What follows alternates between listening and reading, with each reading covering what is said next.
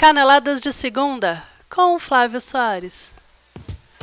Muito bem-vindos, ouvintes! Eu sou Flávio Soares e essas são as minhas caneladas de segunda para o site ganhador.com. No programa de hoje nós vamos falar sobre a sétima rodada do Campeonato Brasileiro, que termina com jogos hoje à noite. Mas antes, não vamos ouvir nada dos nossos patrocinadores, porque eu não aguento mais eles fazendo bullying comigo. Então vamos direto para o programa, porque o tempo é curto. A sétima rodada do Campeonato Brasileiro chegou pegando pesado com Palmeiras e Atlético Mineiro, que, ao lado do Flamengo, eram apontados como os grandes favoritos ao título. Com mais uma derrota para cada lado, os dois times caem na tabela e vem o Corinthians disparar na liderança. Com uma série de mudanças de posicionamento, nomes e postura em relação ao time que venceu o Fluminense no final de semana passado, o Palmeiras, do técnico Cuca, desceu até a Vila Belmiro e jogou o suficiente para garantir a primeira vitória do Santos em um clássico paulista. Olha aí que legal. Foi a estreia do técnico Levir Culpe no comando do Peixe. Uma tremenda gentileza do Verdão que ajuda o Alvinegro a ganhar moral para o restante da competição, mas atrapalha seus planos de conquistar o campeonato. Agora são 12 pontos de distância para o primeiro colocado, uma diferença muito grande para ser tirada em qualquer momento numa competição de pontos corridos. E no final das contas, talvez o problema do Palmeiras não fosse o Eduardo Batista. Não sei, né? E depois de reabilitar o Vitória na última rodada, o Atlético Mineiro recebeu seu irmão, o Atlético Paranaense, no estado Independência, também conhecido como Horto, e mesmo com um jogador a mais desde os 39 minutos do primeiro tempo, Luxo Gonzalez foi expulso, não conseguiu triunfar. Apesar da blitz intensa dos donos da casa, que tiveram dois gols anulados por conta de impedimentos, o Galo foi incapaz de furar o bloqueio defensivo armado por Eduardo Batista, que aos 44 minutos do segundo tempo pôde finalmente comemorar uma vitória do Furacão com um gol marcado por Sid Clay depois de uma falha do zagueiro Felipe Santana. Como resultado, o Atlético Paranaense continua no Z4 com 5 pontos e tem agora a companhia do Galo, que estacionou nos 6 pontos e é o primeiro time na zona da degola, abaixo do primo Atlético Goianiense, que também tem 6 pontos pontos. Com 13 pontos atrás do líder, o Galo é outro time que começa a parar de sonhar com o título e passa a se preocupar com outras questões, talvez focando mais na Libertadores. Usando o veneno que bem aprendeu com Mano Menezes, o desfalcado Corinthians de Fábio Carilli venceu mais uma e abriu 4 pontos de vantagem na liderança do Brasileirão. O Grêmio ainda joga hoje e pode diminuir essa diferença para apenas um ponto. Foi um jogo com a cara de Cruzeiro e Corinthians. Muita defesa, pouco ataque, uma chatice interminável no meio-campo. Com uma proposta extremamente defensiva, a equipe mineira deixou a bola com os donos da casa e esperou por alguma boa oportunidade nos contra-ataques, exatamente como o Timão faz quando joga fora de casa. Infelizmente, a Raposa não soube aproveitar as oportunidades que criou e num lance de bola parada ainda no primeiro tempo, sofreu o gol que decretou a goleada corintiana por 1 a 0. Balbuena marcou de cabeça. O Timão segue isolado no topo por pelo menos mais uma rodada e o Cruzeiro cai para a oitava posição na tabela com nove pontos atrás do líder.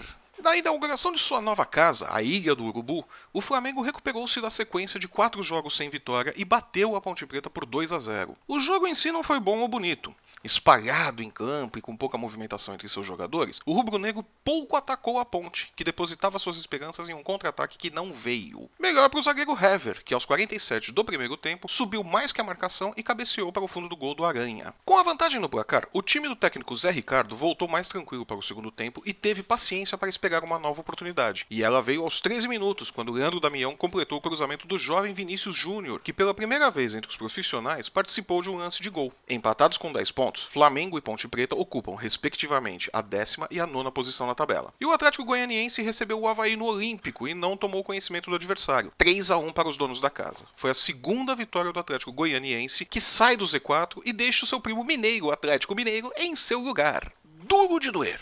É o modo perfeito para definir o duelo entre Sport e São Paulo ontem. O jogo que colocou frente a frente o clássico, Vanderlei Luxemburgo, e o moderno, Rogério Ceni, serviu para mostrar que não se pode esperar muito dos dois times nesse campeonato. Vindo de derrotas no final de semana, as equipes conseguiram um empate que não as ajuda em nada neste Brasileirão. Mas ao menos para o São Paulo, serve para dizer que conquistamos um ponto fora de casa. O que é muito depois de três derrotas como visitante. Para o esporte não serviu para nada mesmo, e o trabalho de Luxemburgo neste início nem de longe lembra os seus melhores momentos. Já o Botafogo pegou gosto pelos empates e repetiu diante do Vitória o resultado da sexta rodada, 2 a 2 contra o Curitiba. Melhor para a equipe baiana, que foi para o intervalo perdendo por 2 a 0 e no segundo tempo encontrou o caminho do gol e garantiu um pontinho. Continua no Z4, mas pela segunda rodada seguida não perdeu. Pontos para o técnico Alexandre Galo, que tenta reerguer o tricolor no Brasileirão. Pior para o Fogão, que caiu uma posição na tabela e agora é o 13º colocado.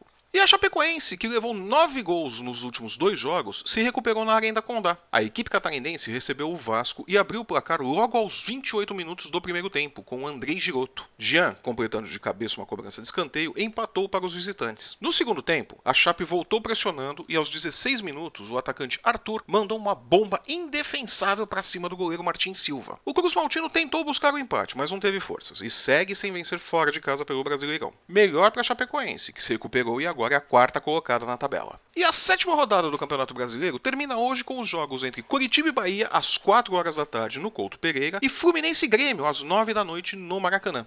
E essas foram as nossas caneladas para a sétima rodada do Campeonato Brasileiro. Se você gostou, deixe o seu curtir na nossa página, assine o nosso feed, curta a nossa página no Facebook, siga-nos no Twitter, no Instagram, nas redes sociais, deixe seu comentário, compartilhe com os amigos, faça-nos sermos amados. A gente se vê na segunda-feira com as caneladas para a oitava rodada do Campeonato Brasileiro. Até lá!